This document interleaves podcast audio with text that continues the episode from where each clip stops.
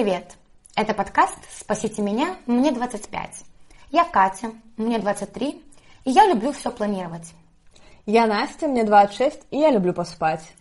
Мы столкнулись с кризисом 25 лет или кризисом четверти жизни. В этом подкасте совместно с психологами мы хотим разобраться с нашими проблемами. Слушайте наш подкаст везде, где можно его слушать. Подписывайтесь на Инстаграм и кидайте донаты на Patreon.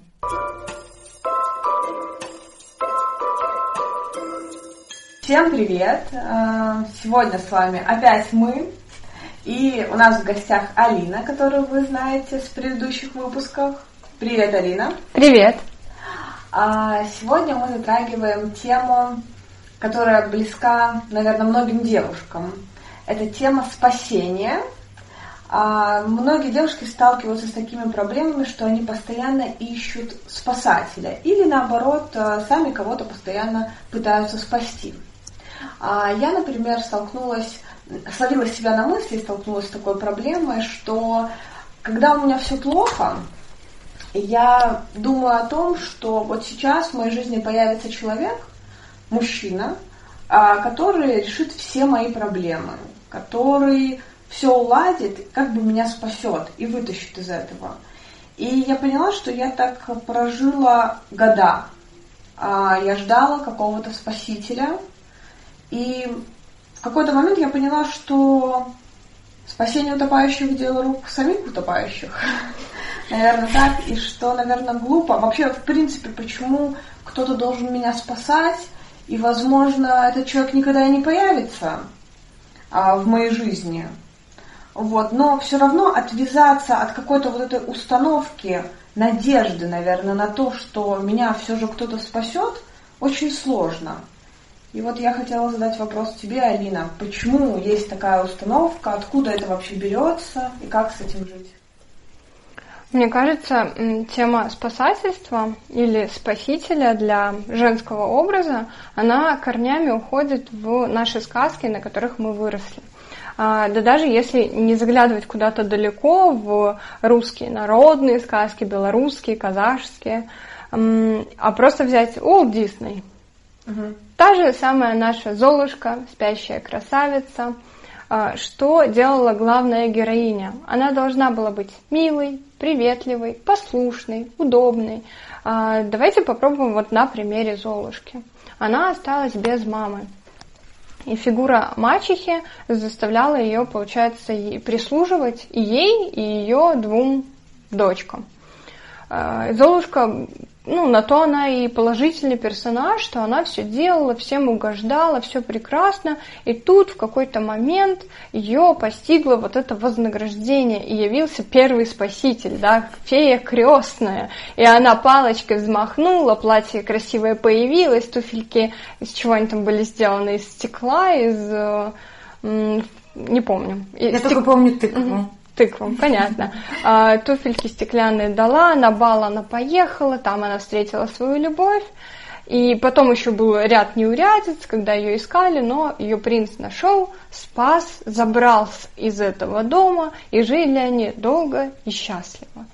Как будто а, идет такое навязывание модели, что ты должна быть вот такой, как эта Золушка, и тебя все непременно настигнет это счастье в лице мужского пола, который тебя вытянет из твоей неурядицы, из твоей плохой жизни, из каких-то обстоятельств, тебе помогут.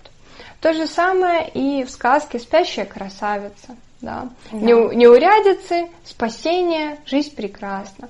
То же самое в сказке красавица и чудовище. Она была такая вся необычная, но такая милая и хорошая, и благодаря а, вот ее какой-то такой настырности, то, что она за папой поехала, не побоялась, проявила свою какую-то стойкость и так далее. И она полюбила это чудовище, а он оказался принцем, и у них все наладилось. И, грубо говоря, он ее спас из э, этого маленького городка, где она жила как изгой или там белая ворона была, и всем мешала своим непонятным видом, скажем так. И я думаю, когда нам читали эти сказки, когда мы смотрели эти мультики, конечно же, мы себя э, ставили на место вот этой самой главной героини, какая она прекрасная, какая она красивая, как там она, не знаю, мало ест, да, сказка про дюймовочку, и как все в порядке, и как само собой ей приходит это вознаграждение, чего и многие сейчас желают. И поэтому эти сказки теперь почти никто своим детям не читает. Ну, осознанные какие-то люди, они как бы перестают почти читать эти сказки. Сейчас очень часто и мальчиков, и девочек, а, вот осознанные люди, как ты говоришь, они начинают воспитывать такой толерантной манере, можно сказать так, стараются не навязывать стереотипы, что мальчик может надеть розовое, девочка может надеть голубое. Если девочке не, надо, не нравится заплетаться, хорошо, милая, давай мы тебе сделаем каре, без вопросов. И я считаю, это положительный сдвиг в нашей парадигме. По крайней мере, дети, которые вырастут в таких семьях, они не будут скованы вот этими стереотипами что я должен быть э, там мужественным, не плакать, должен заступаться за всех, спасать, собственно. Мальчики же тоже на себя принимают образ спасителя, что я должен там построить дом, посадить дерево, да. вырастить сына, найти себе хорошую жену и вот э, обеспечивать всем все хозяйство и всю свою огромную семью. Еще и родителей содержать было бы ну, неплохо. Это же мужская роль. И для девочек то же самое. Я должна быть красивой, милой, доброй, послушной, удобной. Неважно, как это мне, зато рядом со мной будет муж, спаситель, да, у меня будет семья, и неважно, что я на самом деле чувствую. То есть я априори в этих условиях, которые нам трактуются, должна быть счастливой. А если я хочу там заниматься карьерой, не знаю, выращивать кошек или заниматься еще чем мне мило, это уже выбивается за рамки и уже как-то, ну, странно. Поэтому вот эти роли женщины, мужчины, они, к сожалению, нам приходят извне. И если не ждать спасителя, то как будто бы мальчикам добивают вообще, у них как будто бы всегда материальное положение лучше. Ну вот реально, с кем я как бы не общалась, это были мои ровесники или старше меня. Да, обычно мальчики старше меня. И обычно они как бы, у них материальное положение лучше. И когда я как бы с ним, поэтому я как бы и живу логично лучше. И а тут вопрос, где, ну почему так вообще случается? У меня больше, там, часть моих подруг, они как бы лучше существуют, когда они типа в отношениях, когда есть какая-то поддержка в виде парня. И поэтому mm-hmm. они мне говорят даже, типа, выбирай парня, который как бы вот будет тебе и то, и то, mm-hmm. и то, и в жопу дуть, и... А, у нас какой подкаст? Можно такое говорить. Вот, и купит тебе это все. И я такая, наверное, потому что как бы сейчас я стараюсь как-то повысить свое материальное положение, и это, ну, мне кажется, сложнее, потому что как будто бы парням надо меньше денег для существования себя, чем девушкам. Ну, начнем с того, что если посчитать, сколько нам надо денег для э, косметических процедур да. и парням, мы, да, уходим уже явно в минус. Но я бы сказала, что это все пошло еще от гендерных стереотипов, гендерной революции, да, когда выходили на площадь феминистки и боролись за наши права, за то, чтобы мы имели право водить автомобиль, учиться на права, а, могли... А, занимать те же должности? Да, да, занимать те же должности, могли обучаться и поступать в вузы. И, конечно же, вот эти гендерные стереотипы, они нас все еще преследуют, что женщина слабее, что женщины там менее развиты аналитические способности, ну и прочее. А вы в это верите? Ну, типа, мне иногда кажется реально, что Окей, однажды я общалась с парнем, и парень спросил у меня про месячные и про ПМС. Ну, то есть, как просто мы говорили про это. А, вот, и как бы мы говорили про ПМС, ты сказала, что, типа, да, во время этого твои гормоны просто настолько, типа, шалят, что ты, ну, вот просто иногда, ну, сложно тебя контролировать, ты срываешься и на еду какую-то плохую, иногда тебе хочется больше поспать, иногда тебе просто хочется поорать. И он говорит, а, ну понятно, поэтому вообще девушки не могут быть президентами, потому что они вот могут, если что, типа там наорать на кого-то, и я такая, э, что? Ну и вообще как бы, вот как вы относитесь к тому, что, ну, все-таки мы разные? Вот физи- даже физиологически и биологически, ну, мы разные люди. Бесспорно, мы разные, но я хочу сказать, что мужчина флегматик и мужчина меланхолик это тоже разные люди. То есть, простите, флегматику будет абсолютно все равно на то, что на него босс наорал, а если такое произойдет с меланхоликом или, допустим, с холериком, да. который быстро взрывается, то там будет ответная агрессивная реакция. И остальные люди скажут, господи, он какой-то ненормальный, и чего он так орет, что с ним? Поэтому, да, безусловно, мужчины, женщины разные, физиология у нас разная, но эм, специально забирать у нас работу и делать ее запретной для женщин, я считаю, что это не совсем верно. Я тоже так считаю, что просто люди все разные. А ты, Настя, что думаешь по этому Я тоже думаю, что да. Но мне кажется, что мы немножко отклонились от темы. Нет, мы не отклонялись от темы. Насчет спасителя, спасателя и преследователя. Вот это так называемый треугольник Карпмана. Это существует в нашей жизни, и мы из этих ролей переходим. Женщины более склонны к роли спасителя. Возможно, в нас еще сидит вот эта материнская линия, что мы должны обогреть, позаботиться, и мы тогда являемся хорошими девочками, и нас хвалят, и нам говорят, какие мы молодцы, какие мы умницы, грубо говоря и выражает такие вот поглаживания, да, и мы сами такие, о, вот мне сделали комплимент, мне сказали, какая я умница, и это приятно. И тем самым некоторые люди прям подкрепляют наше такое удобное поведение. А, в треугольнике Карпмана вот эти три роли, они имеют свойство смещаться. И я думаю, вы нередко наблюдали ситуацию, когда женщина, допустим, э, семья, муж, жена, ребенок, и женщина всячески опекает и ребенка, и мужа. Вот тебе котик завтрак, вот тебе собачка, я сделала твой любимый пирог, я погладила твои рубашки, э, я там собрала сына и отвезла его к маме, чтобы ты мог сегодня вечером прийти посмотреть футбол, потому что там финал. А, и женщина делает это каждый божий день. Она заботится, может, не в таком масштабе, как я описала, но тем не менее, и о ребенке, и о муже, и очень часто еще и о родителях. Надо да, подумать, и надо. Да. И когда это с течением времени в женщине накапливается, потому что она же урезает свои потребности, надо приготовить мужу, я не могу пойти там с подругами встретиться. Надо собрать сына утром в школу, накормить завтраком, дать ему что-то с собой или там деньги на вкусняшку и я не могу утром сделать там зарядку, допустим, или какой-то ритуал там для лица, нанести тот же крем, потому что я не успеваю. Или ей надо встать, простите, в 5 утра, чтобы всем этим успеть заняться. Так обычно бывает, так реально часто бывает. Да, и это накапливается, накапливается, и в какой-то момент а, о ней-то никто так не, не заботится, как она о всех.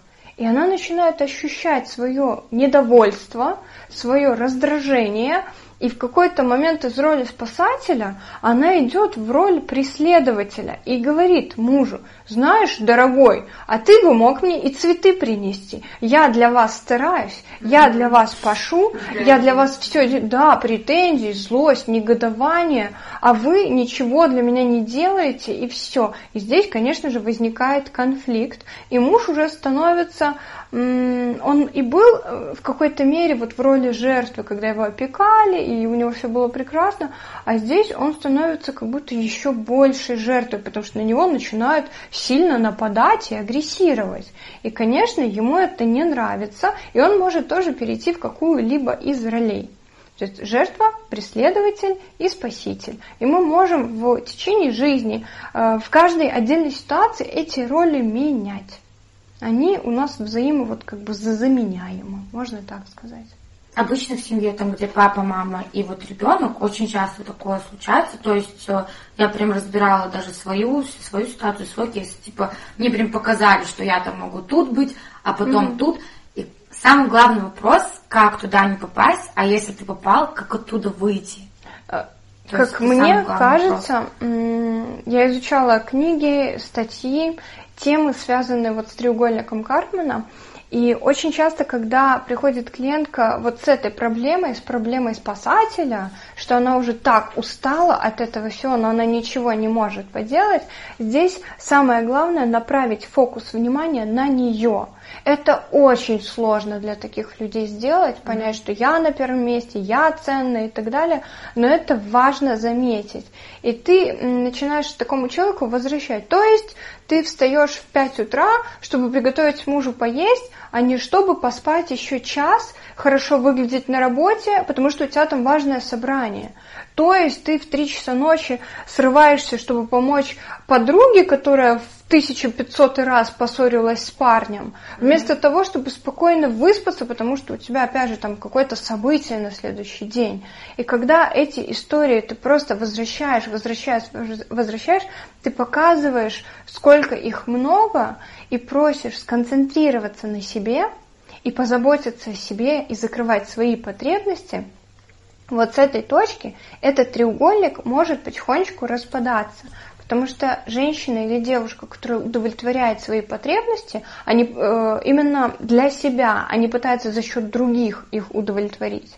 Она не, ну скажем так, она будет, если переходить в э, роль нападающего, то очень-очень долго. Просто потому что в ней не будет это накапливаться. Если что-то ее будет не устраивать, она будет сразу говорить. Она будет заботиться о себе, закрывать свои потребности. Она может заботиться о других, это не про эгоизм, здесь есть разница, но э, только из своего э, ресурса, а не из дефицита. Она может звонить там, родителям и помогать, если у нее есть на это силы. Она может собрать ребенку завтрак с собой, если она выспалась, у нее есть время. Но если нет, Важно дать ему денег и сказать, родной, купи себе что-то. И это тоже нормально, и не чувствовать за это вину.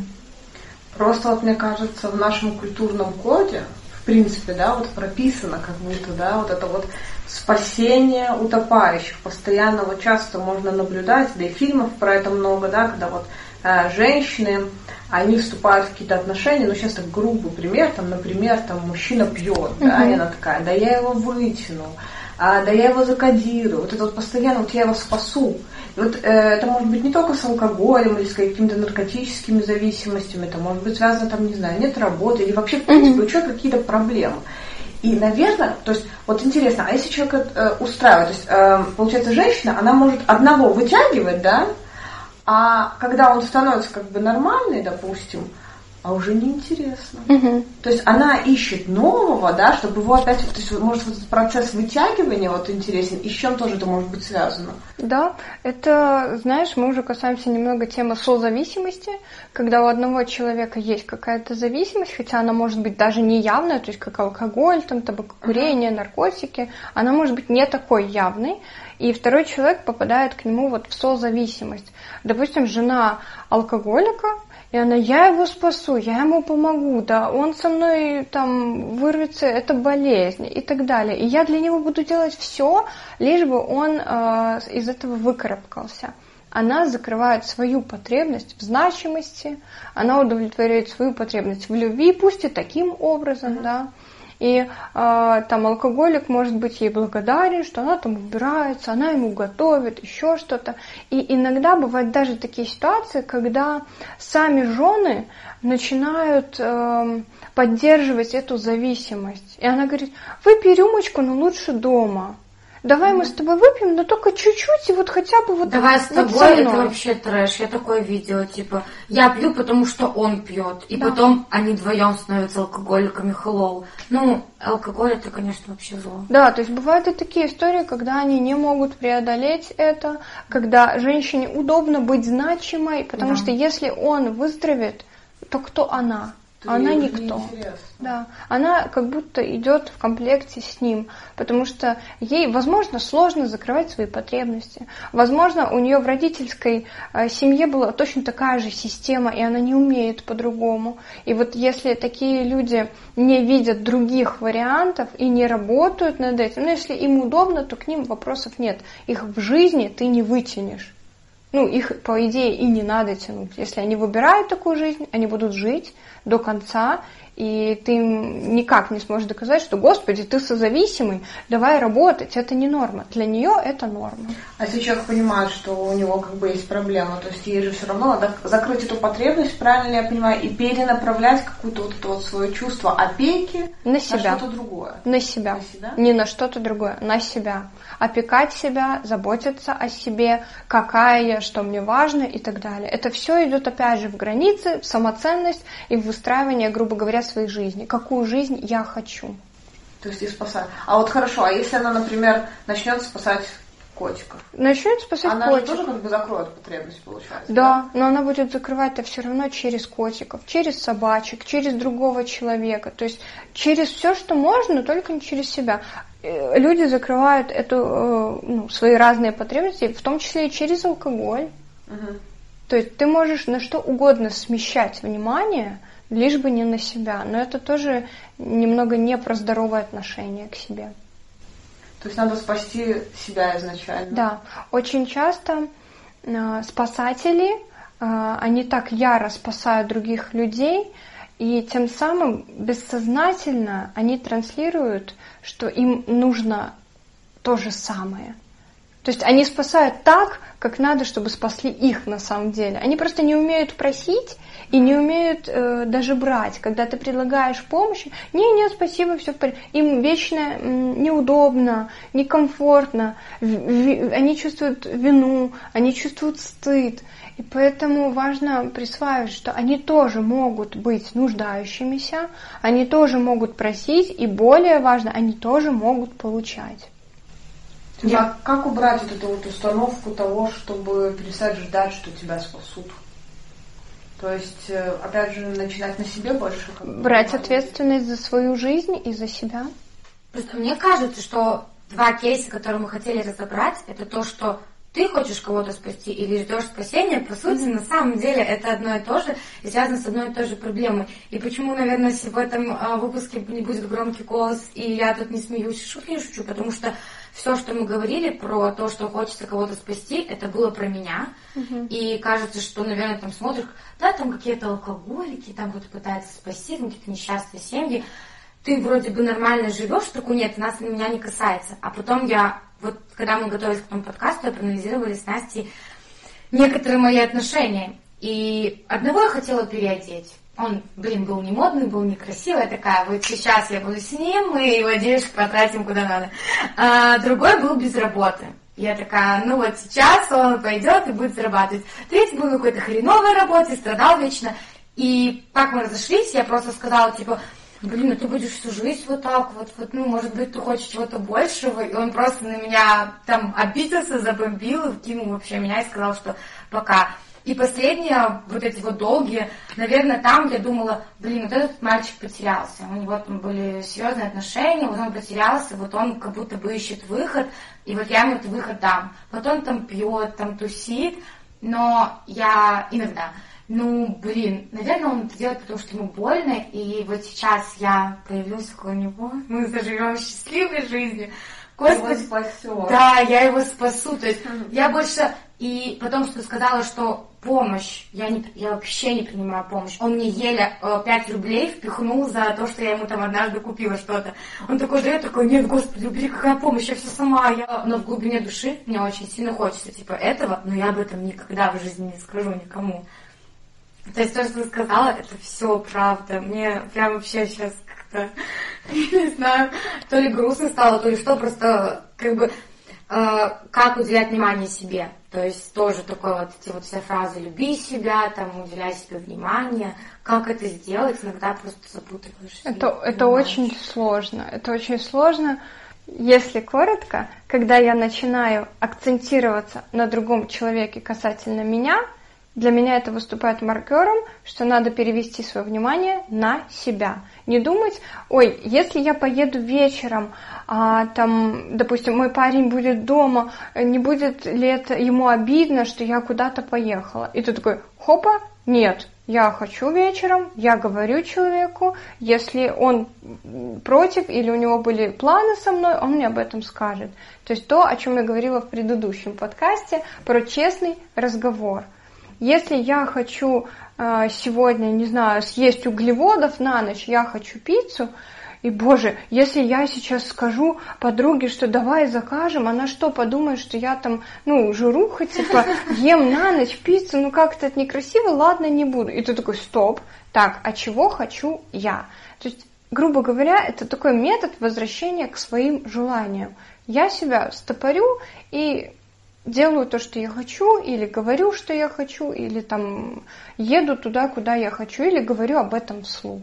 Для меня так. Очень сложно на самом деле любить себя. У нас есть родители, у нас есть окружение, у нас есть социум, у нас есть какие-то общие принятые правила, и это крайне тяжело слышать, чего ты хочешь, экологично воплощать это рядом с другими людьми, а не посылать всех, да, не гнобить, не нарушать их границы, не выступать в роли абьюзера, но делать это из любви к себе в первую очередь.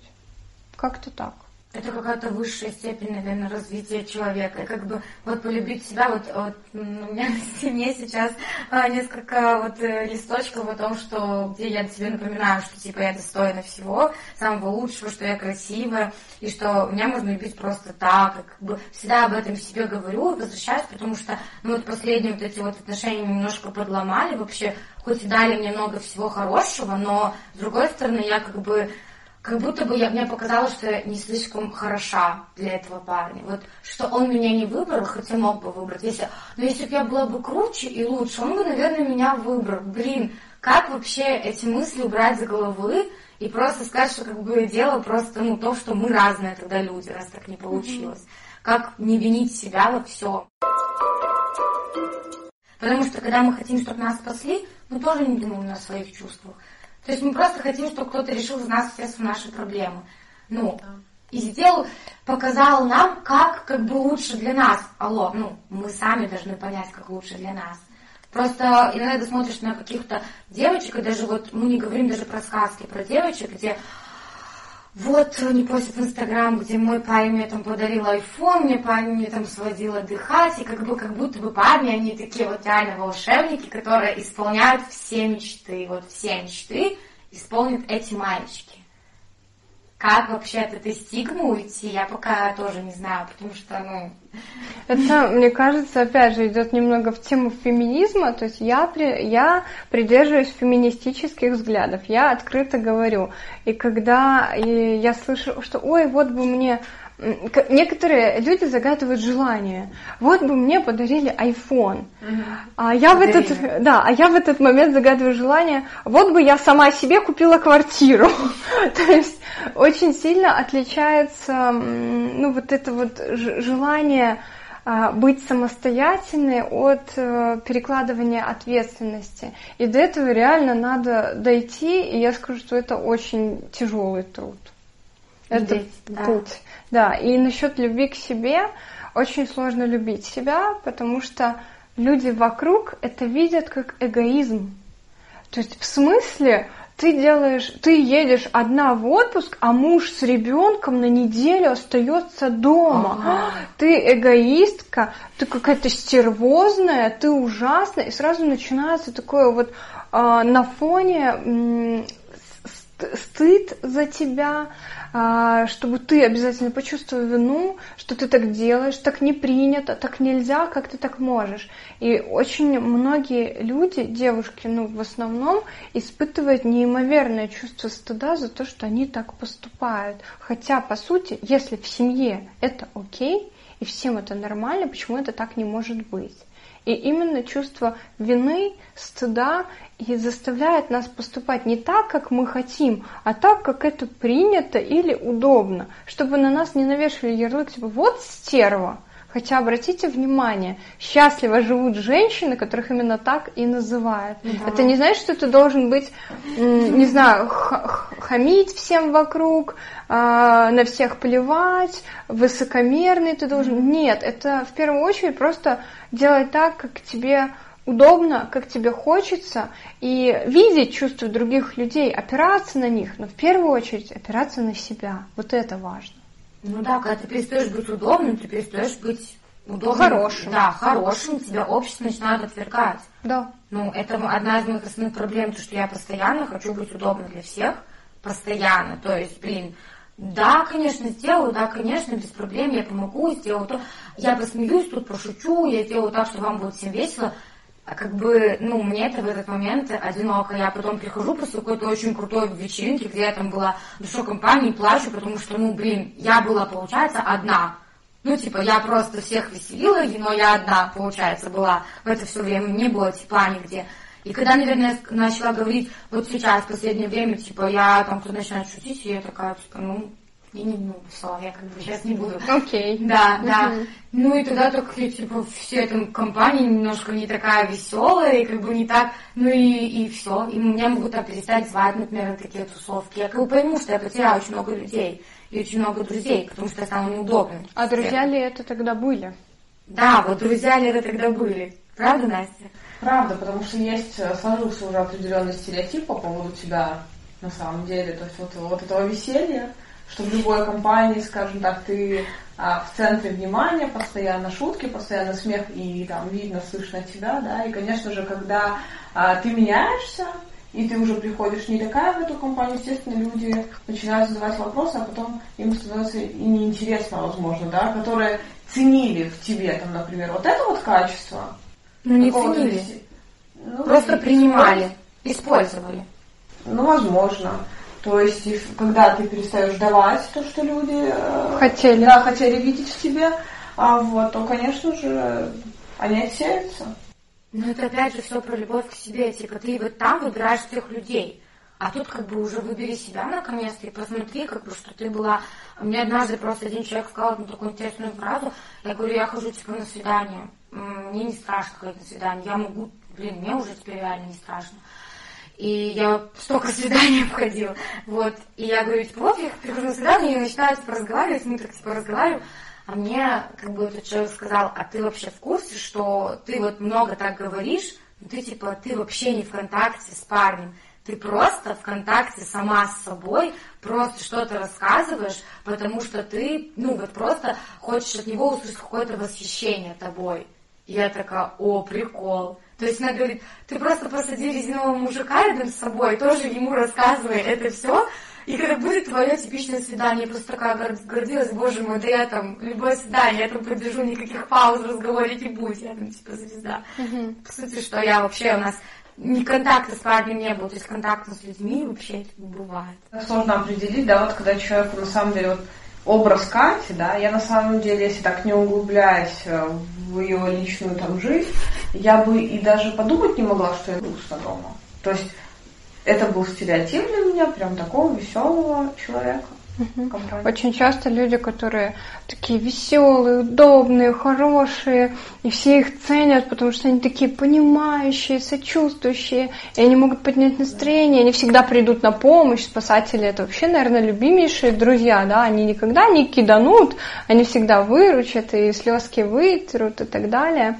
И, как правило, эти люди-то внутри испытывают огромный дискомфорт от вот этой своей хорошести, счастливости, веселья и так далее. Потому что куча людей, которые их принимают такими, и ни одного человека, которому они бы пришли и сказали, слушай, мне так плохо сейчас, я переживаю сложности, и мне даже страшно об этом кому-то сказать. Ну, а кому ты скажешь, ты должна всех, по сути, веселить всегда. Зачем ты веселишься, когда тебе не весело? Ну, потому что у меня потребность в том, чтобы меня любили. И в одобрении. Да. А я, если буду грустной, кто вообще любит грустные лица? Блин, никто не любит грустные лица. А теперь скажи, здравствуй, психолог. сказала уже. И это просто прям, это больно. Но все, что, о чем мы говорили, идет, опять же, любовь к себе и понимание, чего мы на самом деле хотим. Никакой спасатель, мне кажется, нам, нас не спасет. Если он скажет там, я спасу тебя, там, подарю тебе вот это, это, это, а вдруг ты вообще этого не хотела, тебе это общество навязало, что тебе это надо. Ну, блин. А вдруг он подарит, ты будешь счастливая год, а потом он скажет, знаешь, я нашел себе помоложе, поэтому возвращай мне все остальное. Буду спасать кого-то другого теперь. Я волшебник для какой-то другой девочки. Да, а теперь он становится не спасителем, не волшебником, а тем самым э, извергом, да, который у меня забрал лучшие годы, забрал там машину, квартиру, чуть детей не отобрал, а я сейчас живу с мамой в однушке, и как бы он такой сволочь, а я жертва. И это опять про треугольник Карпмана, спасательство и прочее. Так а, хорошо, мы в общем и целом всегда выполняем какую-то роль из треугольника, или когда мы нормальные, адекватные, мы никакую роль не выполняем? Нет нормальности, Настя, ты забываешь. Ой. Все нормально, что для тебя нормально. Да. всегда люди какую-то роль выполняют или нет? Или могут вообще как бы из этого не участвовать? Когда люди не вступают в какие-то манипуляции, то они могут общаться наравне, как партнеры, как открытые люди. Не обязательно быть кому-то жертвой, кому-то спасателем, а, кому-то преследователем. То есть, э, я поняла. Это как бы плохая история, когда ты в треугольнике. Да? Это просто манипуляционное общение какое-либо. Это, это не обязательно, что плохая история, просто, возможно, ты по-другому и не умеешь. Тебе это... Нравится? Нет, не то, что нравится, ты просто знаешь, что можно только так. Угу. Ты знаешь, что можно получать любовь только когда ты э, плачешь, когда ты постоянно говоришь, что тебе плохо, когда ты показываешь, что ты маленький, глупенький, несчастный, и, пожалуйста, сделай что-то потому что мне очень плохо. Ты давишь на больные точки человека, который там, допустим, предрасположен, потому что в семье такая история была, к спасательству. И ты, получается, жертва, он спасатель, и у вас все прекрасно, и вы вот как бы закрыли друг другу эти потребности. То есть это, в принципе, тоже может быть неплохо, да? Ну, как сказать, если это устраивает вас обоих в этот период, окей. Неизвестно, как это будет через полгода, через год, два и прочее. Ну да, потому что роли могут меняться. Ро- роли могут меняться, люди могут меняться, больше того скажу. И в один прекрасный момент спасатель может сказать, слушай, а хватит, может, из меня мои ресурсы впитывать, и давай-ка ты сама или сам Роли постоянно меняются, как я слышала об этом треугольнике. Да, я думаю, что всем нужно почитать про него. У меня там, типа, никогда не бывают роли вот прикреплены полностью. Мне вот так. Да, они всегда меняются. Причем на работе ты можешь быть, так? ты можешь в одной да, быть, да. на, в семье в другой, с друзьями вообще в третьей. Да, да. да. И можете еще и меняться. Э, классический пример так, подведу итог. Мама, папа, ребенок. Папа кричит на ребенка, что он там получил двойку. Мама э, заступается за ребенка, спасает его, гладит по голове, говорит ничего страшного.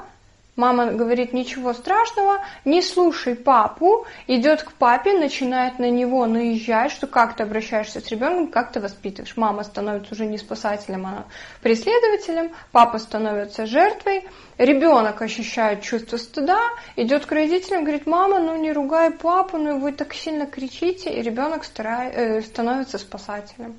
И вот это все может меняться, меняться, меняться. Да, пять минут. Короче, да, вам надо всем про него почитать и любить себя, это главное.